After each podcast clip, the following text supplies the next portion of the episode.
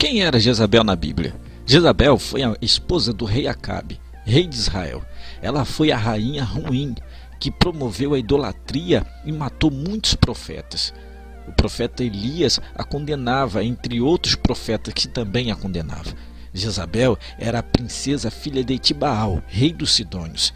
Ela convenceu seu marido Acabe a adorar Deus Baal, foi responsável por promover cultos a deuses pagãos em Israel. 1 Reis, capítulo 21, versículo 25 e 26, vai dizer assim: Nunca existiu ninguém como Acabe, que, pressionado por uma mulher, Jezabel, vendeu-se para fazer o que o Senhor reprovava.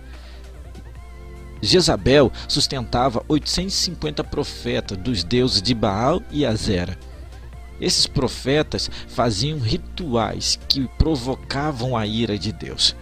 1 Reis capítulo 18, versículo 18 e 19 diz: Não tenho perturbado Israel, disse Elias, mas você e sua família, teu pai, vocês abandonaram os mandamentos do Senhor e seguiam os balaíns.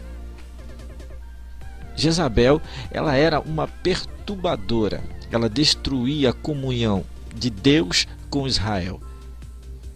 Jezabel, ela tentou de todas as formas destruir aquilo que se aproximava, aqueles que se aproximavam de Deus.